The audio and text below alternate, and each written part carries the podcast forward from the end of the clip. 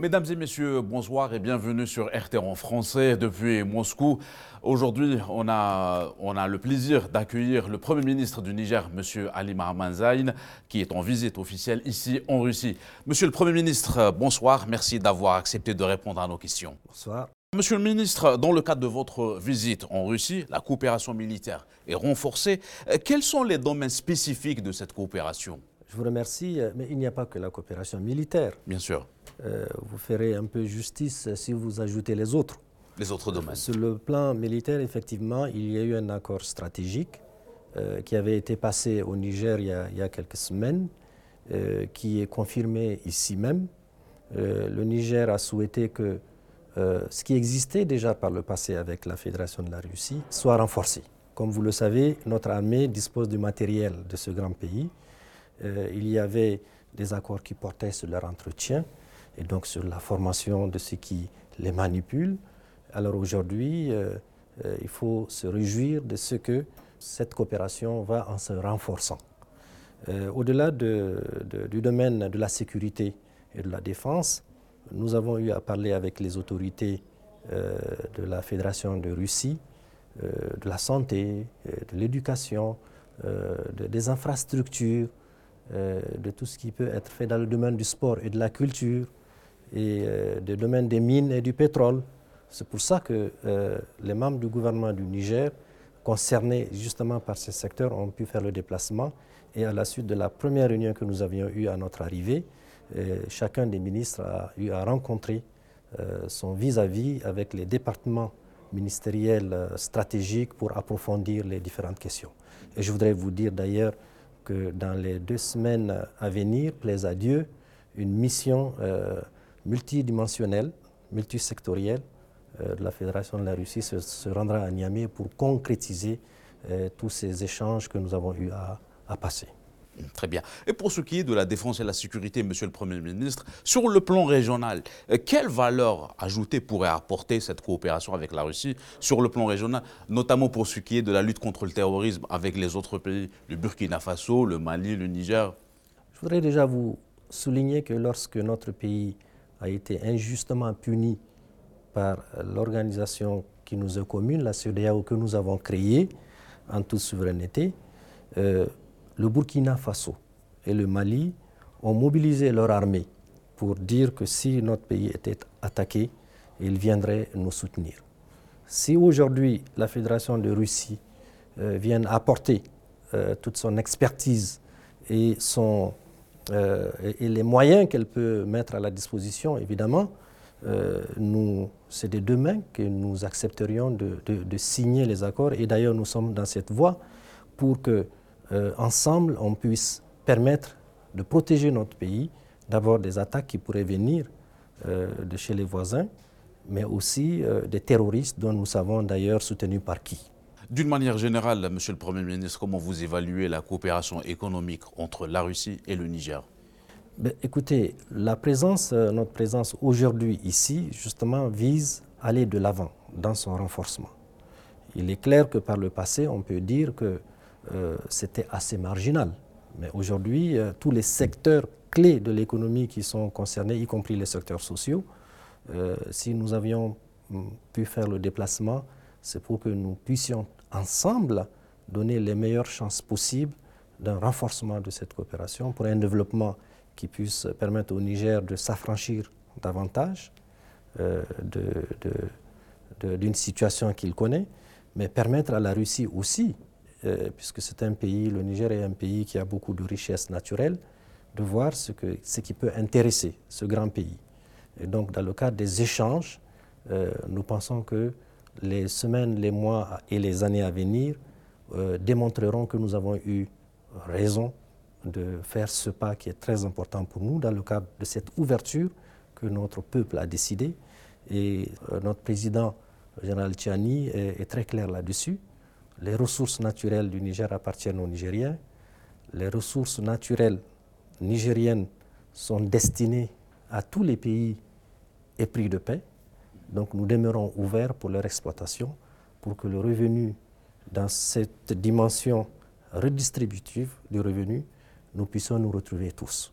Et parmi la population, parmi l'opinion publique en Niger, elle est perçue comment cette coopération?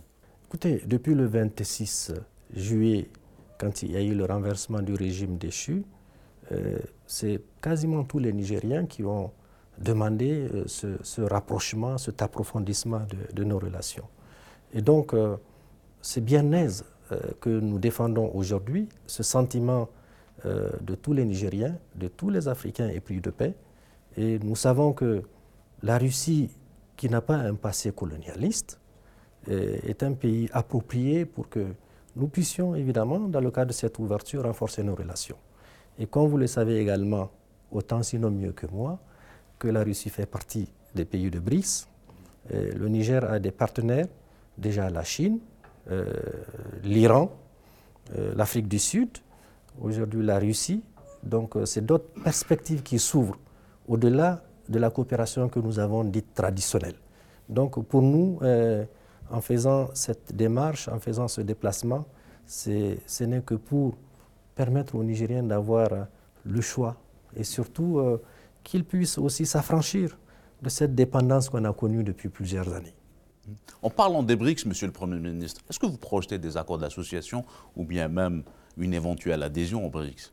Pour l'instant, euh, nous essayons de renforcer nos relations avec les pays membres mais euh, dans un très proche avenir, évidemment, dans la zone, comme vous le savez, il y a un représentant de cette organisation. Il est prévu d'ailleurs une rencontre avec lui pour que nous puissions jeter les bases euh, d'un échange qui devrait nous permettre évidemment de bénéficier à la fois de l'expérience, mais des financements de cette grande organisation. Pour revenir, euh, Monsieur le Premier ministre, aux relations avec la France, euh, bah, l'ambassade de France à Niamey a été fermée, il y a eu une rupture diplomatique. Euh, est-ce que vous envisagez de maintenir des relations stables en dépit de cette rupture? J'aurais souhaité, en lieu et place d'une rupture, que vous me parliez d'une coopération que nous, essayons ici en Russie d'approfondir. Je, préfère qu'on parle évidemment du présent et de l'avenir. si le pays que vous citez euh, a fait le choix, évidemment, d'avoir l'attitude qui est la sienne, euh, eh bien, nous avons pu relever et pris acte euh, et pris les responsabilités qui sont les nôtres. Le Niger n'est fermé vis-à-vis de personne. Le Niger ne cherche noise à personne. je, me, je me permets de le répéter, c'est un pays épris de paix. Un pays qui cherche à se développer sur la base de ses propres potentialités. C'est un pays qui est extrêmement jaloux de sa dignité. Il faut le, il faut le noter. En général, les pays du Sahel ont cette caractéristique qui consiste non seulement à respecter l'autre, mais à exiger en, en retour également le respect de l'autre. Donc voilà ce que je peux vous dire à cet égard. La décision de Paris de fermer son ambassade à Niamey intervient après des mois de tension. Euh, et aussi, il y a eu le départ du contingent militaire étranger. Quelles sont les alternatives pour le gouvernement nigérien d'assurer la sécurité dans la région après le départ du contingent militaire étranger? Je peux vous dire déjà que depuis le 26, nous avons enregistré une baisse sensible justement des attaques des terroristes. Je peux vous dire également que pour les Nigériens, euh, c'est moins euh, le concours permanent euh, de l'autre que sa capacité réelle à être soutenue qui passe. Si aujourd'hui nous parlons avec la Russie sur la nécessité de l'effort à accomplir pour renforcer nos capacités, ce n'est pas pour rien. C'est parce que nous avons une base, c'est parce que notre armée a une tradition, celle de protéger notre territoire, nos biens et nos populations. Et nous avons été éprouvés depuis plusieurs années. Donc je peux vous dire que toutes les initiatives qui sont prises aujourd'hui démontrent que nous avons eu raison d'amorcer et de nous engager résolument dans, dans cette voie, celle d'affirmer notre souveraineté. Récemment, Monsieur le Premier ministre, le Niger a suspendu sa coopération avec l'Organisation internationale de la francophonie. Euh, sachant bien que le Niger était un pays membre fondateur au début des années 70 de cette organisation, comment vous voyez dans ce contexte l'avenir de, la langue, cette langue, de la langue française dans le pays? Ce que le chef de l'État, le général Chani, a dit lors de son discours, lors de son adresse à la nation, c'est la valorisation de nos langues nationales. Il a donné toutes les instructions. Récemment, euh, des lettres de mission ont été données à chacun des membres du gouvernement. Euh, notre ministre en charge de l'éducation a reçu la sienne. Des indications claires sont consignées pour que nous puissions euh, donner priorité à nos langues nationales. Mais il n'y a pas que nos langues nationales. Il y a d'autres langues internationales vers lesquelles le Niger entend, en tout cas, faire appel pour renforcer évidemment cette richesse culturelle. Une langue, c'est toujours une richesse. Dans le sens de promouvoir les langues nationales Mais Bien sûr. Au-delà des langues nationales, toutes les autres langues, en tout cas, le Niger est ouvert à cela. En ce qui concerne, Monsieur le Premier ministre, la CDAO, la Communauté économique des États d'Afrique de l'Ouest, euh, le Niger a été suspendu euh, par la CDAO, il y a eu des sanctions économiques. Quels sont euh, les efforts effectués par le gouvernement du Niger pour atténuer les conséquences économiques de ces sanctions? D'abord, ces sanctions sont illégitimes. Elles sont illégales, elles sont irrégulières. Elles ne se retrouvent dans aucun des traités ayant créé, ayant conduit à la création de cette organisation, euh, même la l'UEMOA également. Je préfère que vous parliez plutôt de punition. Jamais on n'a vu un pays privé des denrées de première nécessité. Les denrées de première nécessité, c'est d'abord les denrées alimentaires, c'est ensuite les médicaments, et, puis après l'énergie. Il n'a jamais été consigné nulle part dans le traité ayant conduit à la création de la CEDEAO la décision de fermer une frontière et de menacer d'attaquer militairement. Donc depuis six mois, le Niger travaille à améliorer ses capacités de résilience. Il l'a démontré nous pensons que euh, dans les jours à venir, il était question que le 10 passé, nous puissions avoir des échanges. Cela a connu un report jusqu'au 25, lié à des impératifs de dernière minute. D'ailleurs, on était revenu pour demander à cette organisation de revenir euh, et de respecter la date du 10 ou même le 12. Elle a refusé de venir. Il faut que aux téléspectateurs, que les Nigériens, que les habitants de la CEDEAO sachent que c'est la CEDEAO qui a refusé de revenir. Maintenant, si le 25, euh, elle décide d'arriver, évidemment, nous serons euh, ouverts, nous serons disposés à, poursuivre les négociations pour que ces sanctions, qui ne se justifient point, soient levées immédiatement.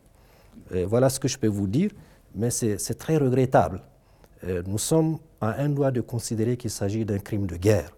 C'est un crime de guerre il faudrait le constater. Jamais on n'a privé un peuple de la manière dont la CEDEAO et l'UEMOA ont privé le peuple nigérien. Ils n'en ont pas le droit. Vous parlez d'échanges, euh, Monsieur le Premier ministre. Euh, il, y a eu suspension, il y a eu la levée de suspension euh, par le port de Cotonou. Dans ce contexte, vous voyez comment les relations avec le Bénin? Nous utilisons d'autres moyens pour faire entrer les, approvisionnements pour notre pays. le pays que vous citez fait partie de ceux qui ont injustement pris, du moins leurs autorités, la grave décision de punir notre peuple. Nous en serons, nous en tirerons les conséquences. Et je ne pense pas que ce que vous dites euh, va dans le sens de revenir d'abord au respect des règles des institutions. Non plus, je ne pense pas que ce que vous dites s'inscrit dans le sens de laisser ces liens que nous avons avec le pays voisin, euh, s'exprimer et continuer, avoir des échanges, euh, des échanges commerciaux, des échanges culturels. N'oubliez pas que les populations du nord de ce pays sont quasiment les mêmes avec les nôtres. Donc ce pays que vous citez, malheureusement, euh, n'est pas de bonne foi avec nous, du moins ses autorités. En ce qui concerne l'alliance, l'AES, l'alliance des États du Sahel, euh, c'est une alliance euh, euh, en projet avec les, pays voisins. Est-ce qu'elle serait une alternative au G5 Vous parlez de... L'AIS, l'AES, l'Alliance des États du Sahel. C'était d'abord le G4 Oui, le, G, 5 Sahel. C'était d'abord le G4, mhm. parce qu'un des pays l'avait quitté. Et le Burkina et le Niger également ont pris la décision, évidemment, de revoir leur participation à cette organisation. Et euh, nous pensons avec intime conviction que l'AES est une organisation qui prospérera. Plaise à Dieu. C'est quoi les, objectifs de cette alliance pour vous? C'est ce que j'essaie de vous dire. C'est une organisation euh, qui repose sur euh, une structure qui existe depuis les années 70. Ces trois pays qui ont en commun les populations, qui ont en commun des structures économiques qui se ressemblent, qui appartiennent à ce qu'on peut appeler les pays de l'interland, n'ayant pas accès à la mer, et qui ont quasiment les mêmes histoires, la même histoire, euh, ces pays ont déjà décidé, depuis les années 70, de créer ce qu'on appelle l'autorité de l'Itako Gourma. C'est une organisation qui visait à permettre à ces trois pays de développer leurs ressources naturelles, leurs échanges commerciaux, culturels, euh, diplomatiques, etc. Et avec les défis auxquels ils ont été confrontés, c'est-à-dire notamment les terroristes, ils ont cette fois-ci décidé de mettre en place une stratégie commune, une mise en commun de leurs moyens pour lutter efficacement contre ce terrorisme. Donc il y a une dimension de défense et sécurité qui vient s'agripper et qui donne évidemment la quintessence de cette alliance qu'on appelle aujourd'hui l'Alliance des États du Sahel. Pour votre information, je pense que vous en étiez déjà informé, les deux premiers ministres, euh, maliens et burkinabés, ont, séjourné au Niger à la fin de l'année dernière. Nous avons passé en revue tous les points clés qui, qui devraient nous permettre d'aller vers la mise en place d'une commission mixte tripartite de coopération où on passera en revue, évidemment, tous les projets communs, les projets et programmes communs de développement, et pour permettre aux populations de ces pays d'abord de bénéficier d'une protection commune vis-à-vis de l'agression extérieure et même intérieure, mais également ensemble comment mettre en valeur les ressources naturelles qui nous appartiennent. Voilà. Et sur le plan international, vous voyez comment le positionnement et la place du Niger sur la scène internationale après le 26 juillet? Écoutez, il y a très peu de pays aujourd'hui qui continuent de considérer que notre pays a eu tort de se frayer ce chemin. Progressivement, euh, l'étau se dessert autour de notre pays. Le Niger a toujours été respecté sur le plan international. Et voyez-vous, ce choix d'affirmation de souveraineté nous a valu aujourd'hui une reconnaissance nouvelle. Nous recevons tous les jours des soutiens qui, viennent de tous les pays africains et, même de, certains pays européens. La Russie également. Et, donc le Niger euh, est respecté sur le plan international. Il a toujours été respecté. On a connu certainement une, courte parenthèse, mais il est évident que de par la, tradition que nous avons euh, du respect des autres, euh, de par la, nécessité pour nous de, de, respecter les autres et d'exiger également qu'on nous respecte, je, je, pense que pour nous, il n'y a rien à faire.